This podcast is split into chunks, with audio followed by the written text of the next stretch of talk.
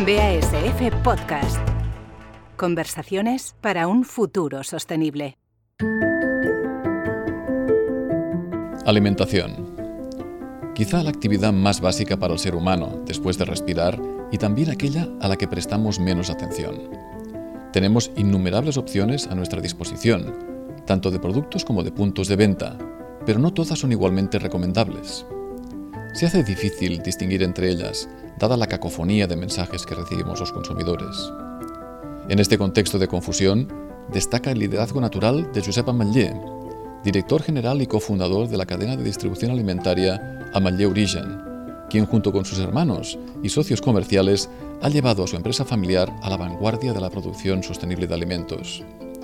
Josep habla con pasión de la tierra y de las frutas y verduras que cultivan y venden, y al mismo tiempo de los numerosos retos que enfrentamos como sociedad y como planeta. Como podremos escuchar, Josep habla alto y claro, se le entiende todo y no rehuye tratar los temas más controvertidos. Y lo mejor de todo es que tiene un plan, un plan que enseguida vamos a conocer. Buenas tardes, Josep, y bienvenido a este podcast de BASF sobre sostenibilidad. Es un placer tenerte con nosotros aquí. Gracias, buenas tardes, Carlos. Uh, Josep, eh, la empresa que diriges, um, Ametller Origen, pone mucho énfasis en la proximidad de vuestras producciones a los clientes finales. ¿Hasta qué punto ves que proximidad y sostenibilidad están relacionadas?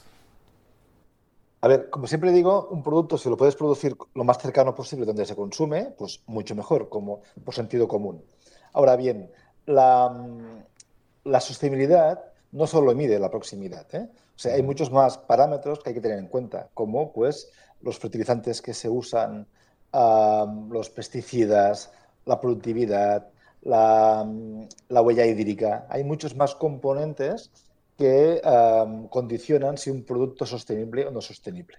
Esto quiere decir que un tomate producido, yo qué sé, en, en Murcia, puede ser más sostenible que un producto que un, que un, tomate producido en el Baix Llobregat. Si en el Baix Llobregat no se produce igual de bien que se debería producir en, en, en, en, condiciones normales para que sea un producto más sostenible. ¿no? Entonces, en nuestro caso, en Ammeyer, lo que vigilamos mucho es el, el, nivel de fertilizantes, reducir o eliminar el nitrógeno. Tenemos un plan bajo nuestro compromiso que tenemos de, de, de, la reducción de las emisiones de CO2 y la neutralidad, ¿eh? que es nuestro objetivo para el año 27, uno de los planes que tenemos es eliminar el nitrógeno sintético usado en la agricultura. Y ya estamos avanzando muy rápidamente. ¿no? Por lo tanto, si se produce unos tomates, ¿eh? como decíamos, en Murcia, sin fertilizantes artificiales, con una buena uh, gestión del agua, ¿no? solo el agua que, hace, que, que uh, justa que hace falta para la producción. Um, una preservación de la biodiversidad, uh, todas aquellas buenas prácticas que pueden hacer una, una mejor agricultura, una agricultura más sostenible, uh, esto puede ser, diríamos, más relevante que solamente la proximidad. Ahora bien, si todo esto que te digo lo hacemos en el Valle Llobregat, también mejor. ¿eh? Claro. Cuanto más cerca siempre, por, sen por sentido común, será mejor. Uh, Josep, ¿cómo veis el papel que juega el consumidor y de qué manera uh, queréis ayudarlo en esta transición hacia un planeta sostenible. ¿Tú crees que hay que educar a los consumidores?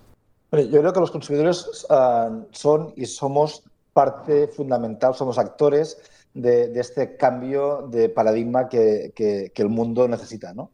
O sea, en función de cómo decidimos comportarnos, cómo decidimos comprar, qué compramos, dónde lo compramos, de alguna manera pues estamos marcando un camino u otro. En nuestro caso, lo que nos hemos propuesto es, con el movimiento FEMCAMI, que, lo lanzamos hace unos meses, es justamente acompañar a la comunidad en esta transición hacia un mundo más saludable y más sostenible, pero siempre desde el rigor, desde rigor científico. ¿no? De, hecho, tenemos una, un apartado que le llamamos desenmascarando los fakes, ¿no? de aquellas cosas que, que pues, salen en las redes y que hay, hay, hay, gente que las sigue, ¿no? pero que realmente no tienen rigor científico. Entonces montamos dos consejos asesores, uno de sostenibilidad y otro de salud, con personalidades ilustres, incuestionables, que, de alguna manera nos, nos, marcan el camino, siempre desde el rigor, para que las acciones que comunicamos y los consejos que demos a nuestra comunidad sean pues lo, más sensatas y, que generen realmente un impacto positivo. ¿no? Entonces, con, con, a través de estos consejos asesores, hemos hecho también unas, como unas acciones concretas que mejoran cada uno en, cada, en, cada, una de las dos vertientes, les llamamos semillas, que son acciones concretas que mejoran una precedente, cualquier cosa, ¿no? O sea, reformular un, un, yogur para que lleve menos azúcar, cambiar un, un envase de, que, no sea reciclable con un, con un envase 100% reciclable, que sea PET, por ejemplo, ¿no? O eliminar un tipo de envase por otro que sea reutilizable. cualquier acción que mejore una precedente mínimo con un 20%, lo que hacemos es proponerlo al Consejo, si nos lo valida, le damos un rango de semilla con un número que luego nos permite monitorizarla. ¿no? Y esto para nosotros es lo que es ah, FEMCAMI, ¿no? Es hacer camino con pequeños pasos, que ahora ya tenemos pues 100 pequeños pasos, 100 semillas. De hecho, la última que hemos comunicado la semana pasada es que todos los productos de, la, de marca propia, Amender, cumplen el plan NAUS en nutrición. ¿no? Por ejemplo, ah, pues hemos eliminado una serie de referencias, otras se han reformulado, ah, y de buena manera lo que estamos contribuyendo es que el movimiento marque la hoja de ruta de, nuestra empresa para conseguir uh, esa transición hacia un mundo más saludable y más sostenible. Uh, comentabas uh, este programa FEM Camí que habéis lanzado hace muy poco y en este programa también habéis anunciado que queréis alcanzar la neutralidad climática en 2027, cuando el objetivo del continente europeo está en 2050. Eh, ¿Cómo lo vais a lograr? ¿Cómo pretendéis alcanzar este objetivo tan ambicioso tan, tan, tanto antes? Bueno, porque hemos visto que con nuestros pequeños cambios, si, los, em, si, empezamos, que ya hemos empezado, ¿eh? los pequeños cambios sumados tienen mucho impacto. Ah, estamos convencidos que antes del año 27 podremos haber conseguido esta, esta neutralidad. ¿no? Y si lo conseguimos, es cuando yo les digo siempre a, a nuestro equipo, ¿no? que nosotros siendo una empresa muy pequeña, con esa ambición de, conseguir de, aportar nuestro granito de arena, si, logramos demostrar que esto es posible, seremos también pues, un, un, un, ejemplo para otras empresas más grandes que se unan a este, a este propósito, a este movimiento. Y si lo hacemos juntos, pues quizás somos seguramente que, que, no podremos evitar el cambio climático que nos perjudica ya a todos y a nosotros como agricultores aún más, pero si lo conseguimos mitigar ya será un gran logro. Con toda esta inversión que estás haciendo tan importante en palancas de sostenibilidad, ¿dónde queda vuestra competitividad? ¿Veis eh, una contradicción entre sostenibilidad y competitividad en el mercado tan disputado de la distribución alimentaria? Yo creo que más, más pronto que tarde el precio deberá incluir el coste medioambiental de los productos. Entonces, ahora no, a no ser que los clientes, y nuestros clientes creo que están muy sensibilizados también en esto, lo valoren, más allá del céntimo. ¿no?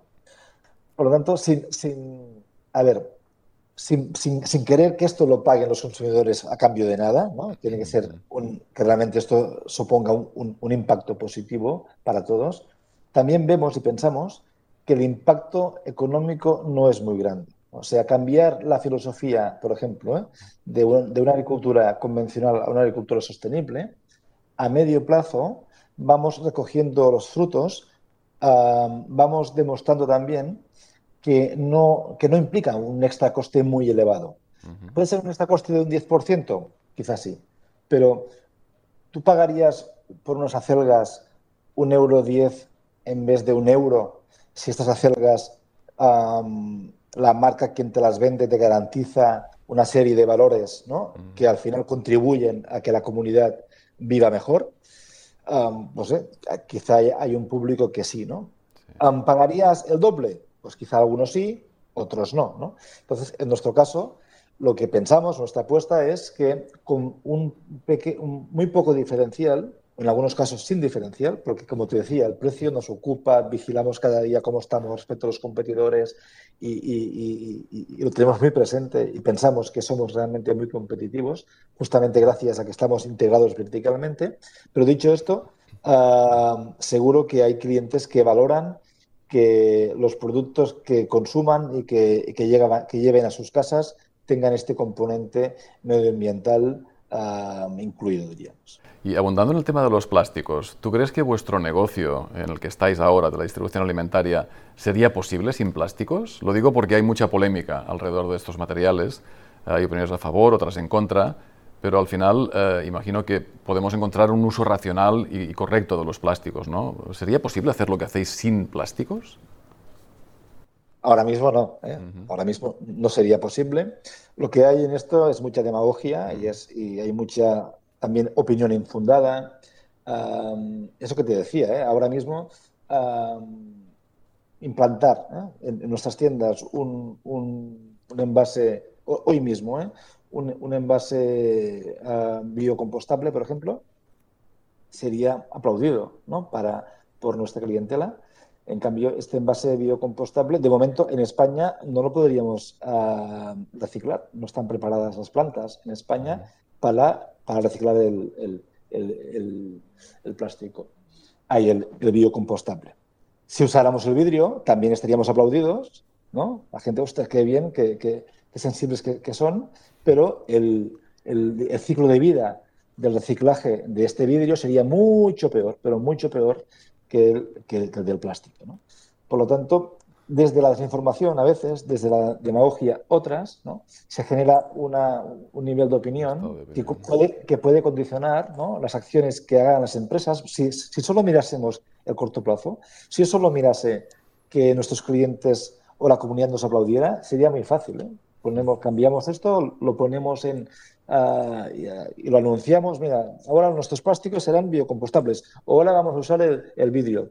Pero conociendo toda la información, si queremos ser honestos con nuestro propósito, no lo podemos hacer. Tenemos que hacer acciones que realmente estén alineadas con nuestro propósito. Y ahora mismo lo que, lo que más, ah, o sea, la acción más sostenible que podemos hacer son envases que sean 100% reciclables y que se puedan recoger de manera selectiva. Por tanto, sin plástico hoy mismo, pues seríamos menos sostenibles. Y esto suena, esto en, pues es, Suena titular. Eh, cuesta, cuesta, entender, pero creo que, que, esta, que esta frase está dicha desde el rigor y desde, el rigor científico, desde la realidad en, el, país y en el momento en que estamos. Eh, y bueno, ya para terminar y mirando hacia el futuro, eh, ¿tú eres optimista respecto a las opciones de nuestra sociedad de, de superar los retos que tenemos en la Agenda 2030? en estos 10 años que nos quedan? Yo, la verdad es que sí, tenemos también, hay que reconocer que tenemos un gran aliado que se llama Biden. ¿eh? Y este hombre, a, su edad, está cambiando el mundo, está lidera, hasta, es un contrapunto a lo, que, a lo que teníamos hasta ahora. Estados Unidos, por lo bueno por lo malo, es una referencia mundial para, para todo.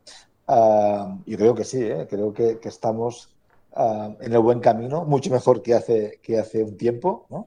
Y lo bueno es que la comunidad a, nivel global está muy sensibilizada. Y en el momento actual, donde la comunidad tiene más poder que nunca, esto está forzando a los cambios a todos, incluso a nosotros. Nosotros hace cinco años éramos mucho menos sensibles que ahora. No, no, hablábamos de, nada de todo esto, no hablábamos ni de sostenibilidad, ni de huella de carbono. Hace no, no 20 años, hace cinco años no estaba en nuestra hoja de ruta los cambios. También es verdad que el impacto del cambio climático en los últimos cinco años a nivel de agricultura también pues, ha hecho mucha mella en nosotros. ¿no? Eh, lo estamos viviendo cada día, por lo tanto ya ha forzado que nos sensibilicemos mucho más quizá que, la gente normal. ¿no?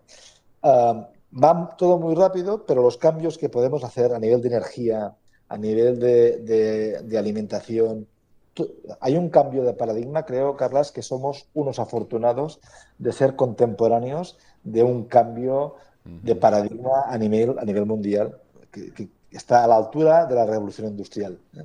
Y esto somos muy afortunados para, para, ser, por ser actores de este cambio. pues eh, con este mensaje de optimismo un poco forzado por las circunstancias ¿no? que nos ha tocado vivir, pero basado sobre todo en lo que decías, en la ciencia, en, los hechos, en la salud, la promoción de la la sostenibilidad y la circularidad, y ese amor por la tierra y por, por, tener esa visión integral del negocio, pues eh, nos quedamos. ¿eh? eh Josep, encantados de haber compartido contigo este, este rato de conversación extremadamente interesante e inspiradora y te agradecemos mucho que, que, que, que, tu empresa haya podido eh, transitar esta transición tan, tan importante en solo cinco años, ¿no? como comentabas hace un momento, y que podáis ser un ejemplo para, para otras empresas que vengan detrás de, vosotros para, para, imitar vuestra manera de, entender el negocio. Muchas gracias. Gracias, Carlas, a ti por, por, por invitarme en este podcast vuestro y que cualquier cosa que necesitéis, aquí estamos.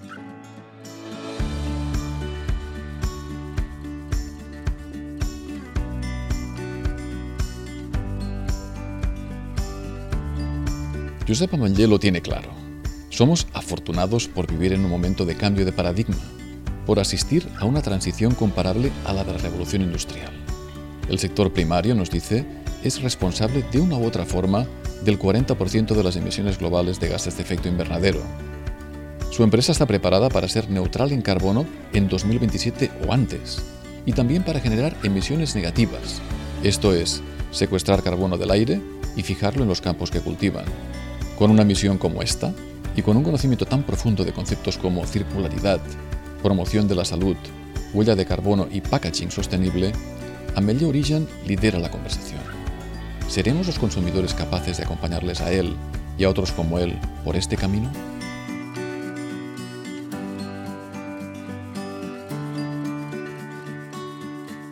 BASF Podcast. Conversaciones para un futuro sostenible.